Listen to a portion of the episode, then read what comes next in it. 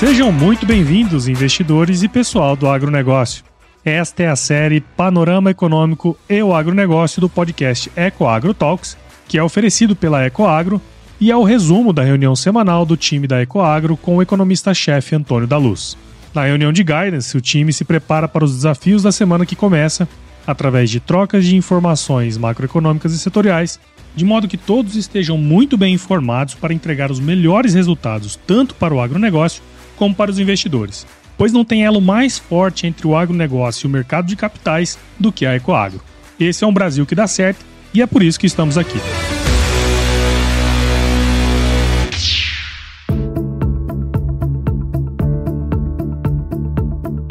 Olá, investidores! Olá, pessoal do agronegócio. Que bom, que bom tê-los conosco no nosso panorama macroeconômico e o agronegócio, que é um oferecimento da Ecoagro, a maior securitizadora do agronegócio brasileiro, da Ecogestão de Ativos, nossa gestora do grupo Ecoagro, que dentre tantos fundos tem o EGAF 11, o nosso FIAGRO, negociado em bolsa, com muita segurança e ótima rentabilidade.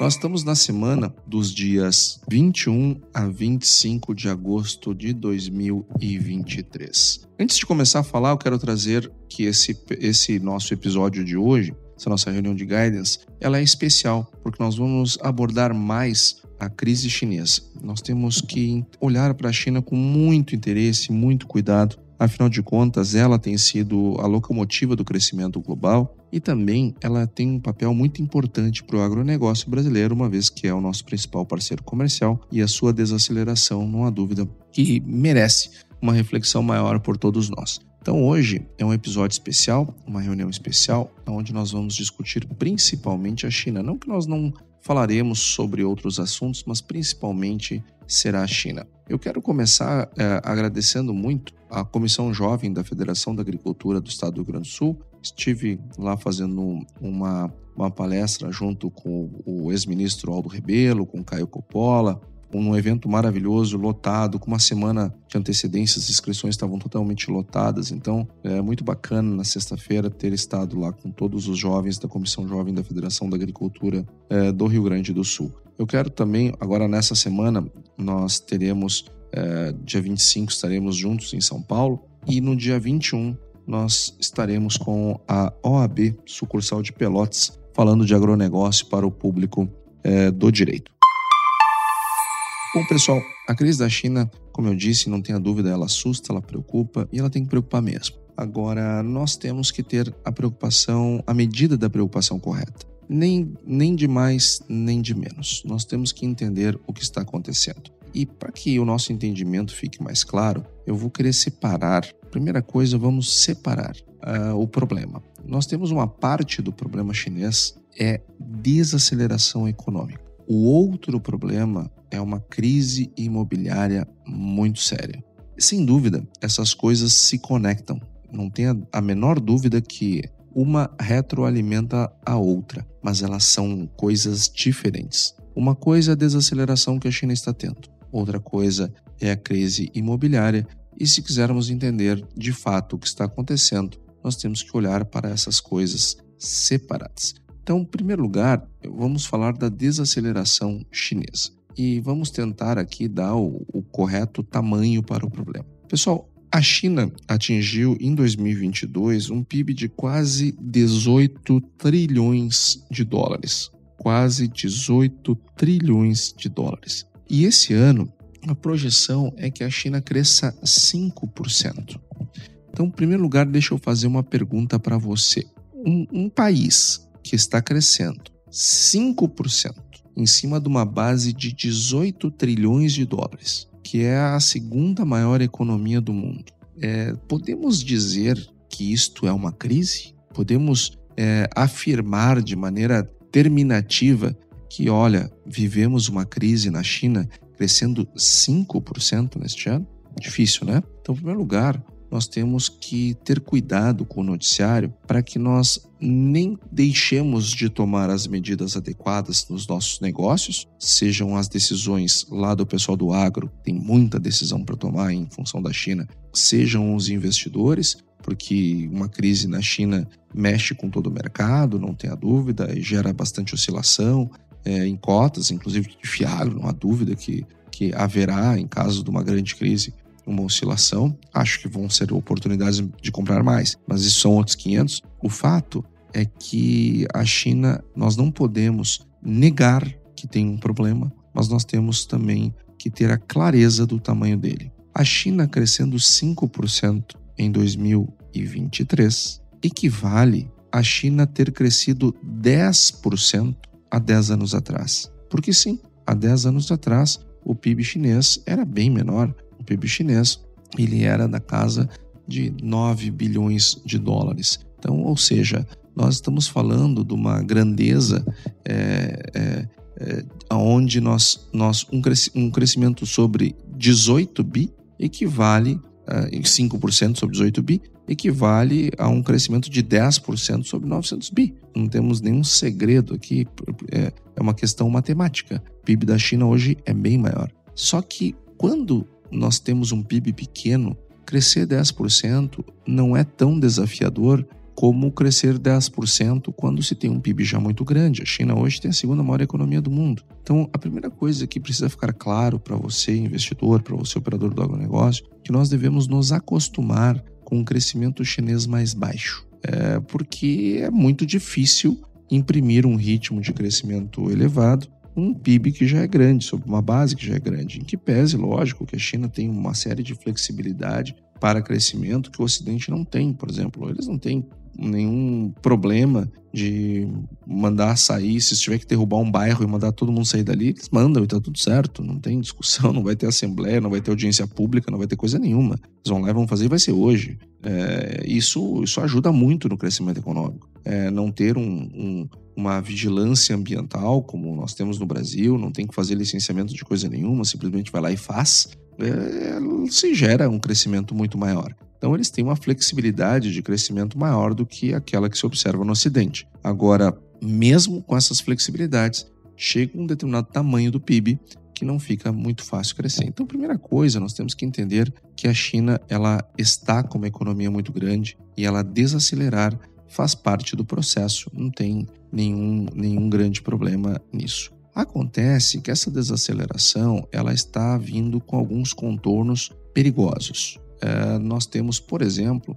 uma deflação na China que em 12 meses ela já acumula uma queda de 0,3%, ou seja, podemos dizer muito próximo de zero, mas a China está com uma deflação no acumulado em 12 meses. Então temos um mundo inteiro com um problema de inflação e a China lá com um problema de deflação. E essa deflação ela não é benéfica, porque, quer dizer, não é benéfica, ela tem dois aspectos que também é, vamos, vamos avaliá-los e examiná-los. Tem um aspecto positivo para o mundo, porque a China é, ter uma deflação e dado que ela tem uma conexão com o planeta muito grande, tanto nas suas exportações quanto nas suas importações, ela termina exportando a sua deflação, o que ajuda a segurar os preços em patamares mais, mais cômodos mundo afora. Então, a deflação chinesa ajuda, de certo modo, lógico que não define, mas colabora com os esforços dos bancos centrais, sobretudo os ocidentais, é, no combate às suas próprias inflações. Então, sob esse aspecto, é uma coisa boa. Agora, assim como a inflação não é boa, a deflação também não é boa. É, e, e, porque ela mexe é, é, em, todo, em todo o processo é, de demanda, de escolhas e, sobretudo, no lucro das empresas. Uma deflação ela bagunça os, os, os termos de troca. Então, imagina uma pessoa é, comprando por 10 e aí aparece uma deflação e ele vende por 9,50. Isso não é algo muito bom, não é algo desejável. Deflação também não é bom, assim como inflação não é bom. O bom é, é a estabilidade dos preços. Então, é, no fim do dia, a deflação é um problema monetário menos comum, menos comum, mas tão problemático quanto o problema, quanto as questões relacionadas à inflação. E essa deflação, ela vem é, de uma desatividade econômica. A China, para nós termos uma ideia, ela tem diminuído seu trade de maneira muito significativa. Quando olhamos no acumulado de 12 meses, as exportações chinesas estão 14,5 menores do que nós tínhamos no ano passado. 14,5%. São muitos produtos, é, muito, é muita atividade voltada para o exterior que deixou de ser feita. E isso vai. É, logicamente, a China, como ela é uma fornecedor global, ela depende é, do mundo para tocar para frente o seu PIB também. É, exportar 14,5% menos é algo que preocupa. E eles também estão importando 12,4% menos do que no ano passado. Então, é, é, e, e, se a China importa menos, os países que para ela vendem também, por consequência, diminuem os ritmos das suas exportações. Então, isso vai gerando um problema uh, global. Então, a China está com seu, seu trade menor do que nós tínhamos no ano passado. 14% menos 14,5% menos exportações, 12,4% menos importações. Então é evidente que isso daqui é, é, preocupa. Agora não é só isso. Nós estamos vendo é, um, um aumento do desemprego. O desemprego na China já atinge 11 milhões de pessoas. E ele já, e, e, e já tinha tido um pico é, de 11,8 milhões é, lá, no, lá na, na pandemia, lá em 2021. Nós tínhamos atingido o pico de 12 meses. Só que depois uh, reabriu a economia, aquela coisa toda, uh, diminuiu a taxa de desemprego, mas agora o desemprego está aumentando. Está aumentando num, com uma inclinação bastante forte. E não é só uh, o desemprego como um todo. Nós temos uma questão também qualitativa aqui, porque a taxa de desemprego entre jovens e os jovens que eles consideram para essa estatística são pessoas entre 16 e 24 anos, ela já atinge 21,3%. 21,3%, ou seja, de cada praticamente, tá arredondando aqui, de cada cinco chineses com idade entre 16 e 24 anos, um está desempregado. E esse é um nível recorde. E a curva de crescimento desse desemprego, dessa faixa etária, ela, ela está muito inclinada. E, por coincidência ou não, o governo chinês já disse que vai deixar de divulgar esse dado, o que, logicamente, é algo lamentável, algo bastante perigoso. Então, e por conta é, desse cenário que eu tracei aqui agora, nós, o, o, o Banco Central chinês decidiu corretamente reduzir a taxa de juros. Se eu tenho a taxa de juros como um mecanismo de controlar a inflação, porque ele é o principal uh, instrumento de política monetária, eu vou ter de outro lado essa mesma taxa de juro, quando reduzida, é, fazendo efeito de expansão monetária, o que ajuda num processo de deflação. Ou seja, para combater a deflação, tem que baixar juros, do mesmo jeito que para combater a inflação eu tenho que subir juros. E é isso que o, o Banco Central chinês fez, cortou as taxas de juros. Uh, agora nós temos uma taxa de 3,55 como forma de, de, de estimular o crescimento econômico. Lembrando que esse ritmo de queda dos juros deles começou durante a pandemia. Lá em 2020, eles começaram a cortar. É, eles passaram um bom tempo com, uma, com a taxa estabilizada na casa de 4,2%.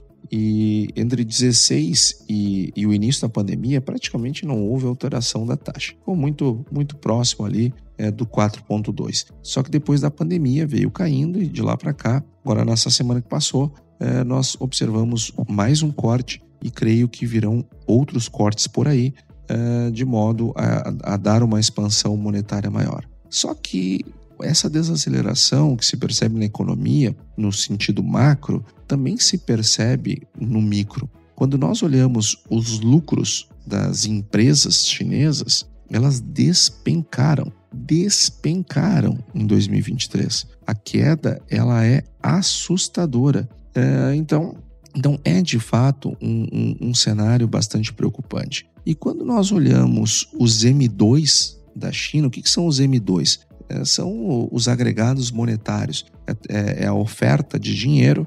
Aqui nós temos o papel, o, o dinheiro papel em circulação, nós temos os depósitos à vista e nós temos os depósitos a prazo. Tudo isso formam o M2. Então, se nós olharmos em relação ao ano passado, nós temos uma queda de 10% no, no, no, no valor do M2, ou seja, tem menos dinheiro em circulação e isso, menos estoque de dinheiro, E isso preocupa bastante, não há dúvida. E claro, e aí nós vamos olhando outros indicadores, é, como por exemplo a mineração chinesa está em níveis muito baixos, eles estão com crescimento ainda de 1,3, mas é um crescimento muito baixo. Eles vêm reduzindo a atividade lá no ano passado, em 2022, no, no meio do ano, chegou a estar com acumulado de 12% de crescimento em, em 12 meses. É, vem caindo, vem caindo, agora está em 1,3%. É verdade que já teve também, já teve queda né, de, 1, é, de 1%, agora estamos positivo 1,3%. Agora, ainda assim, é, são resultados muito preocupantes. A, a, venda de veículos também está bastante baixa. Quando nós olhamos a, a, a venda, do, a venda de veículos dentro do, da China, é, também se observa uma desaceleração muito forte. As vendas elas é, estão desde 2020 em queda, mas parece que agora, né, nesses últimos 24 meses, essa queda se acentuou é, de maneira bastante significativa. Hoje está se vendendo a venda de veículos no acumulado em 12 meses, ela é equivalente ao que nós observávamos em 2014, ou seja, há 10 anos atrás. Eu vou repetir: as vendas de veículos na China são equivalentes àquelas que eram observadas há 10 anos atrás, em 2014. Então, não tem como olhar para esses dados e não entender que está havendo uma uma desaceleração da economia chinesa. É, ainda que o índice de atividade esteja no terreno positivo, tá? onde o, o terreno neutro é 50, eles estão 50,8. É, mas é, estamos vendo um problema. Os gastos públicos chineses também estão sendo reduzidos. É, e eu acho que isso, de certo modo, está ajudando com essa desaceleração da economia. Agora, a, a, a China ela deve é, o governo chinês deverá é, seguramente fazer uma fazer um, algum apoio, algum aceno de modo a reacelerar a economia chinesa. Inclusive, eles já anunciaram isso, que vão fortalecer a coordenação de políticas para atingir a meta de crescimento. Foi o que disse a mídia estatal chinesa agora na sexta-feira que passou, com, como uma forma de tentar acalmar um pouco o mercado falando que a fraqueza prolongada na construção imobiliária aumentará as pressões de desabastecimento no espaço industrial e também deprimirá a demanda de consumo. Então, lembrando, né? Isso aqui quem falou foi o Tao Wang, que é o economista do UBS Investment Bank, Bank e essa é, esse enfraquecimento aqui do, setor imobiliário, ele termina também ajudando na desaceleração da economia. Mas vamos manter essa, essas coisas divididas. Uma coisa é a desaceleração, outra coisa é a, é, é a crise imobiliária. É uma pena que nós, num, num podcast, nós não temos como mostrar os gráficos, então vocês vão ter que confiar em mim. Todos esses gráficos que eu mencionei, todos esses, esses números que eu mencionei, é, e eu, eu falei de inclinação, e falei disso, falei daquilo, é, ele não aconteceu esse mês todas essas coisas elas vêm acontecendo ao longo dos últimos dois anos. Ou seja, a China ela não desacelerou mês passado, ela não desacelerou, desacelerou mês retrasado. Ela já vem é, cambaleante desde a pandemia. Ela se fez lá uma certa recuperação em V em muitos, é, em muitos indicadores, mas depois, logo, logo, ela entrou num, decréscimo, é, começou a descer a ladeira do crescimento econômico. Então, essa, é, o que está acontecendo com a China não é de hoje. Essa desaceleração ela não é de hoje. Sim, nós temos é, alguns pontos é, que se agravaram nessas últimas semanas, mas a desaceleração ela não é nova. É claro, o elo entre o agronegócio e o mercado de capitais.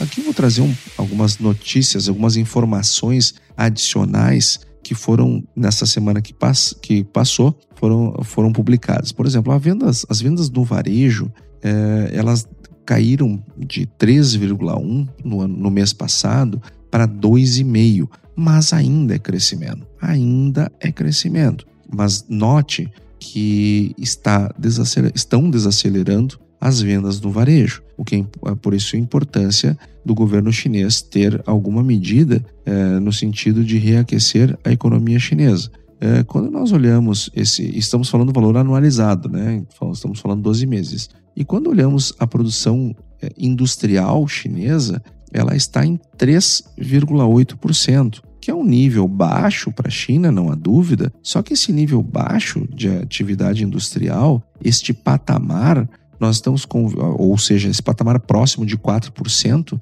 nós estamos convivendo com ele desde maio de 2022. Ou seja, onde é que está a novidade aqui? A China desacelerou e não é de hoje. Faz um bom tempo que ela vem desacelerada. E os investimentos em ativos fixos, que são aqueles investimentos que fazem, que são os investimentos em capital, né? Como são as fábricas, estradas, redes de energia, outras propriedades, esse, é, nós temos um, um, um crescimento ainda, mas de 3,4%. Mês passado tinha sido 3,8%. Só que esse patamar é, é, mais baixo, é, ele, ele já vem é, desde, do, desde do, do, do, início deste ano, nós, nós estamos percebendo uma desaceleração nesses investimentos. No início do ano, nós tínhamos um acumulado de 5%. Agora vem caindo, vem caindo, já está agora em 3,4%. Ou seja, é, novos investimentos na China é, estão acontecendo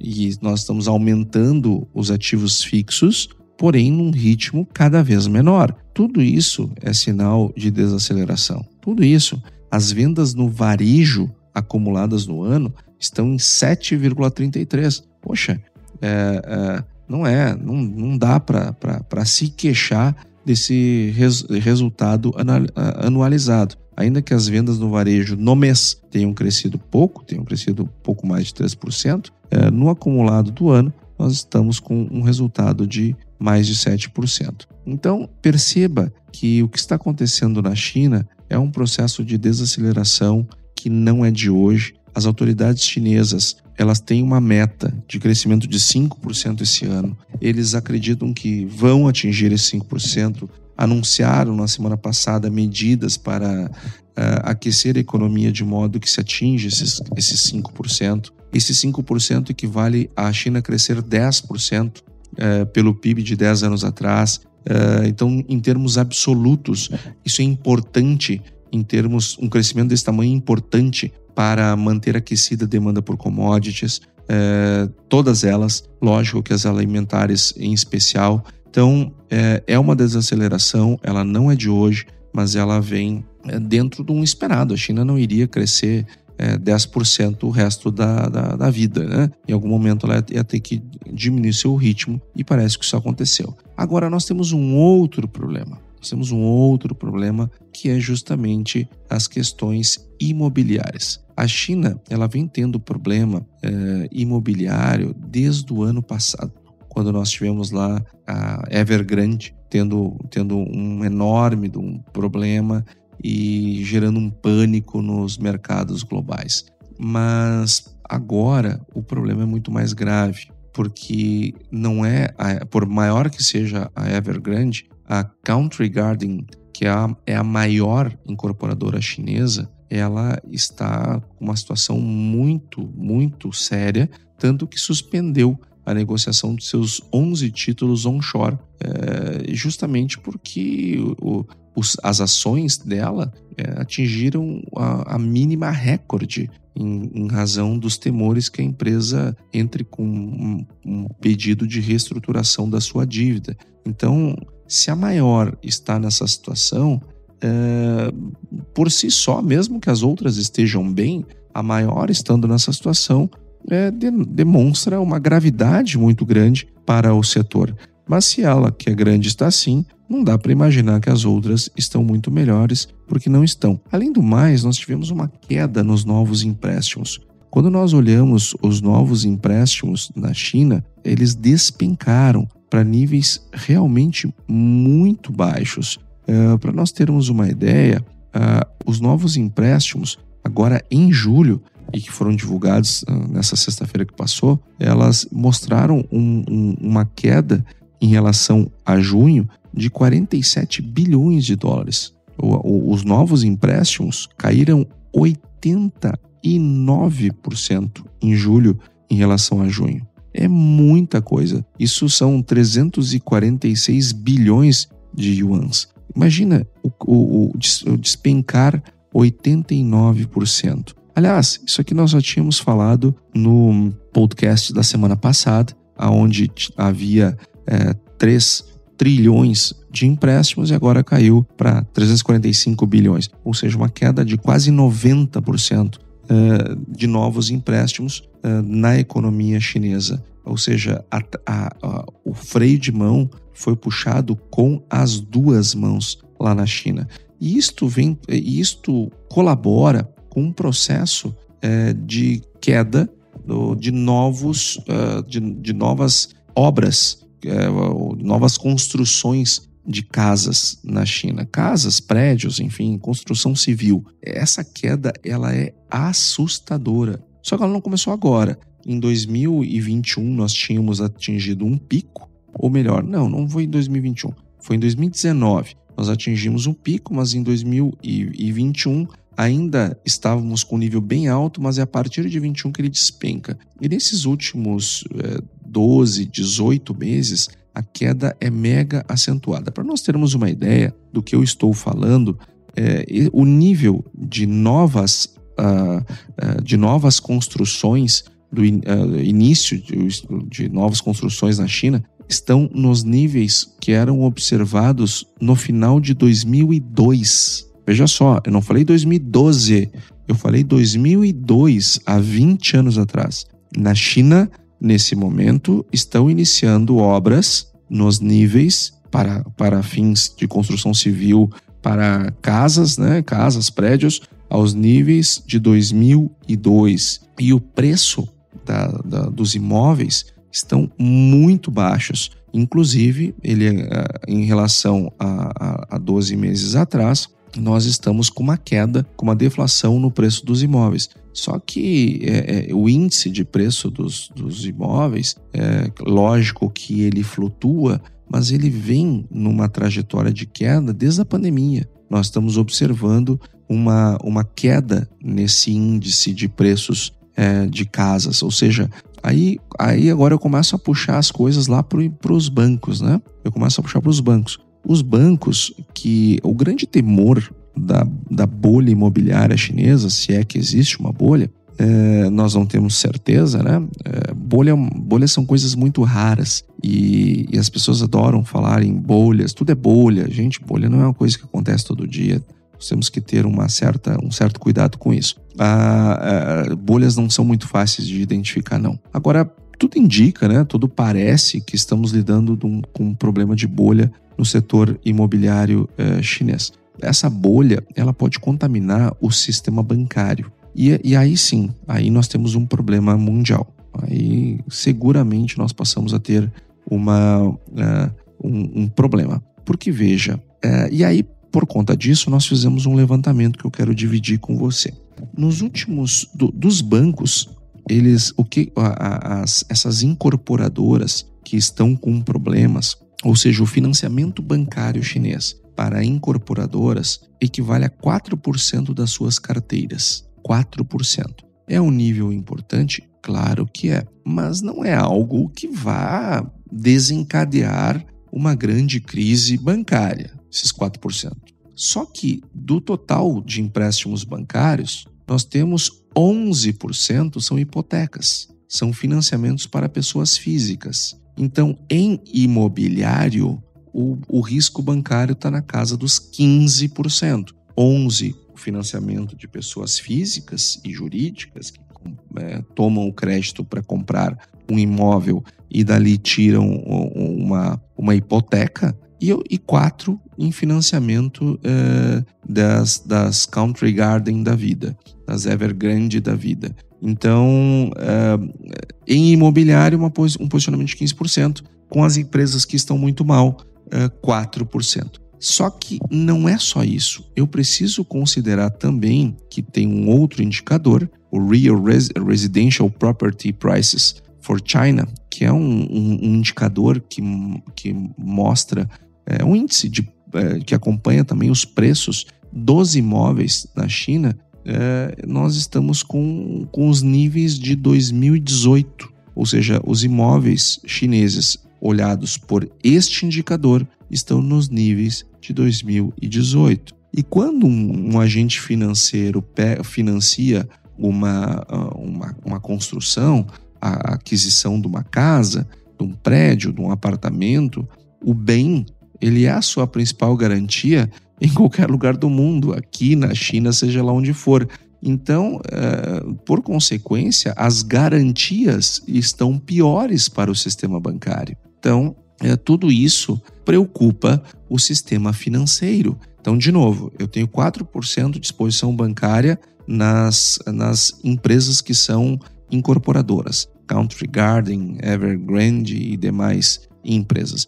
Eu tenho 11% diretamente para as pessoas, para uh, os tomadores finais, uh, nas suas hipotecas. Uh, mas eu tenho um, um, um ativo que é a garantia e que está em queda. Então veja a nossa, vejam que é uma situação bastante preocupante. E agora, para finalizar essa parte de China, antes de falarmos um pouquinho é, sobre Estados Unidos e Brasil, é, e também um pouquinho sobre Europa, vou falar muito pouco, mas eu vou trazer aqui alguns elementos, é, porque se hoje nós estamos fazendo um especial sobre China, como é que eu resumiria tudo que eu trouxe, o que, que, o que, que eu estou sentindo, o que, que eu estou pensando quando olho para esses indicadores preocupantes? A China vai passar por uma crise. Isso para mim tá certo. Eu não consigo ver uma retomada da China é, do nada. O governo vai lá, bota dinheiro e as coisas vão acontecer. Por que, que eu acho que a China vai ter um problema? Porque essa questão imobiliária ela está muito grave.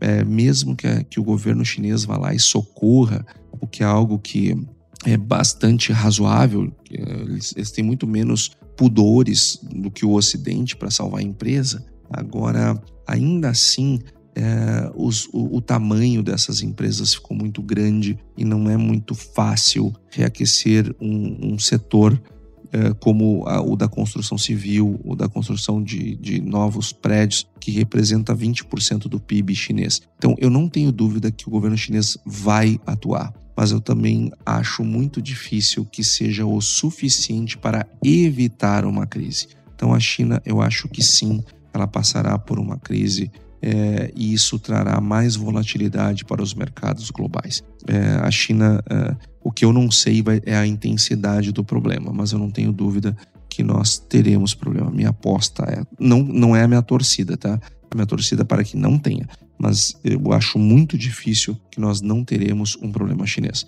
Agora, também eu acho que tem muita fumaça, tem muito ruído uh, nessas informações de desaceleração. Apesar de tudo que está acontecendo, a China deve crescer 5%, são as, são as projeções do próprio governo chinês, é a meta, e o Morgan Stanley projeta 4,7% para o crescimento chinês. Então veja, é, não dá para dizer que é um, um grande é que é o fim do mundo, que não se vai consumir mais minério, que não vai se consumir mais soja, que não vai se consumir mais milho. Não. Além do mais, é sempre bom reforçar que a China importou mais grãos do que do ano passado. É, soja, por exemplo, nós estamos com um acumulado de 15% acima do ano passado. Então, essa desaceleração ela não chegou nas commodities. Isso é importante observarmos. Então, nós temos que nos acostumar com o crescimento mais baixo da China e ela vai é, ela vai lidar, ela vai ter que lidar com, com problemas é, que vão, com pequenos incêndios que vão surgindo é, e que eles vão crescendo à medida que o combate não vai sendo dado. O, o imobiliário me parece ser o, o, o, maior dos seus problemas hoje, em que pese algumas empresas, algumas trusts estão dando calote é, no sistema bancário chinês, o que é uma preocupação adicional, mas não me parece ser o maior dos problemas neste momento. O maior problema é, de fato, o imobiliário.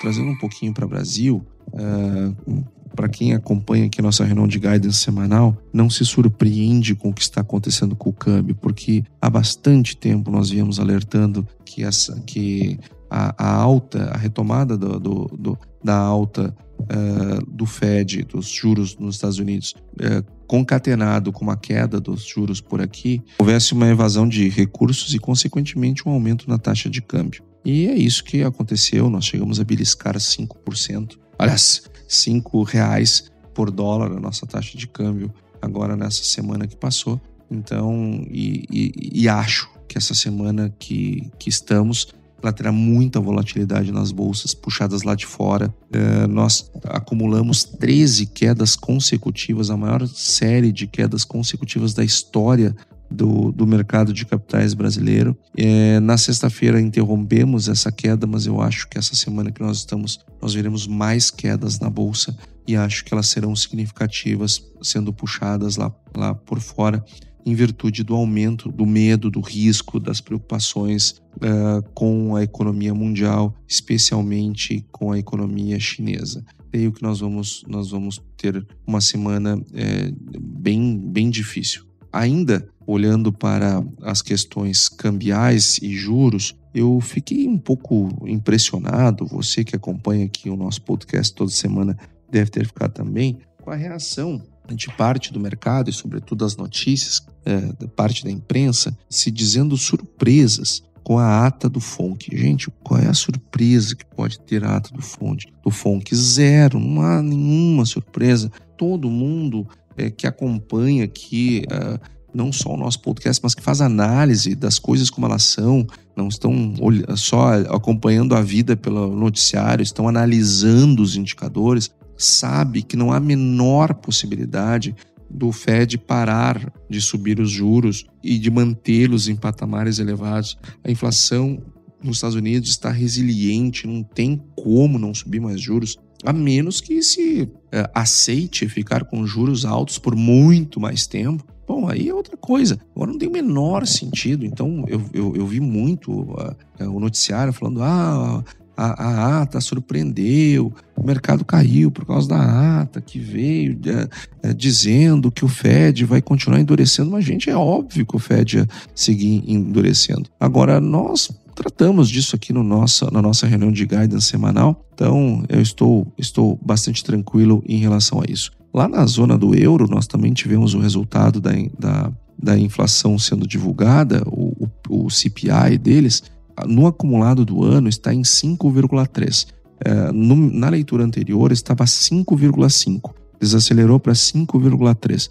Percebe que está tá longe, está muito longe da Europa ter um nível de inflação dentro das suas metas. A Europa vai ter que subir muito juro para botar essa inflação no prumo, porque do contrário não vai conseguir.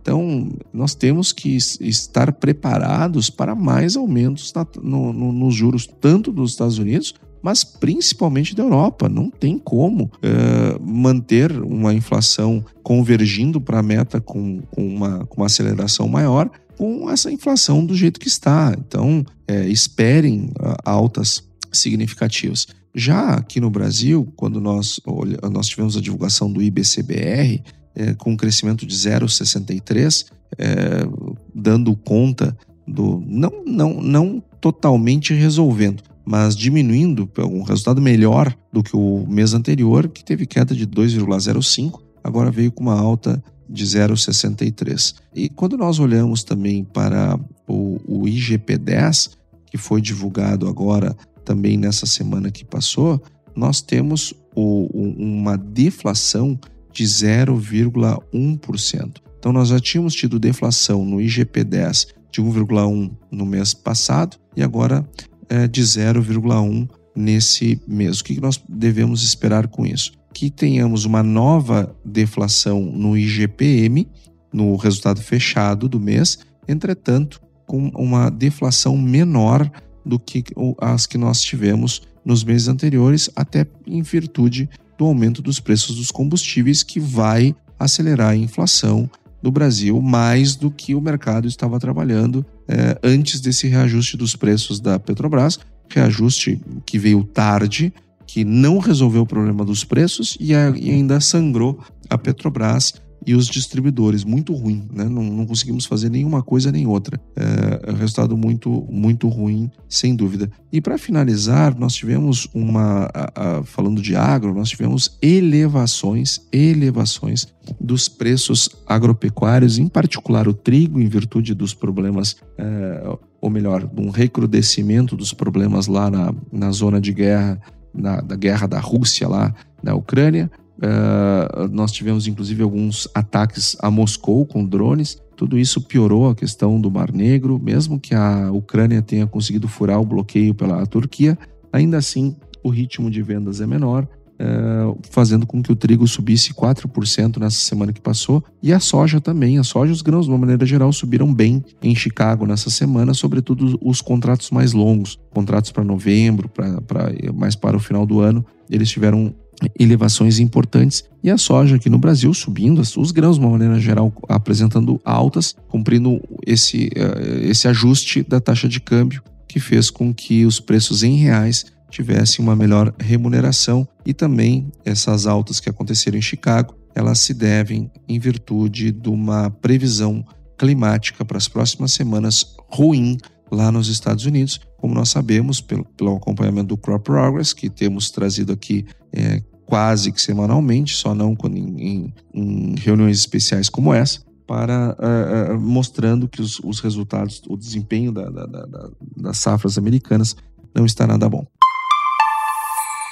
Então, pessoal, essa é a nossa reunião de guidance dessa semana. Eu espero que as informações tenham sido úteis. Espero que esse cenário chinês, ele, nós tenhamos todos uma, o tamanho correto dele, nem subestimando o problema e nem superestimando o problema, porque só assim nós conseguimos tomar decisões que são vencedoras tanto no curto quanto no longo prazo. É conhecendo uh, o sinal e desviando o ruído. Então, uma excelente semana a todos e até semana que vem.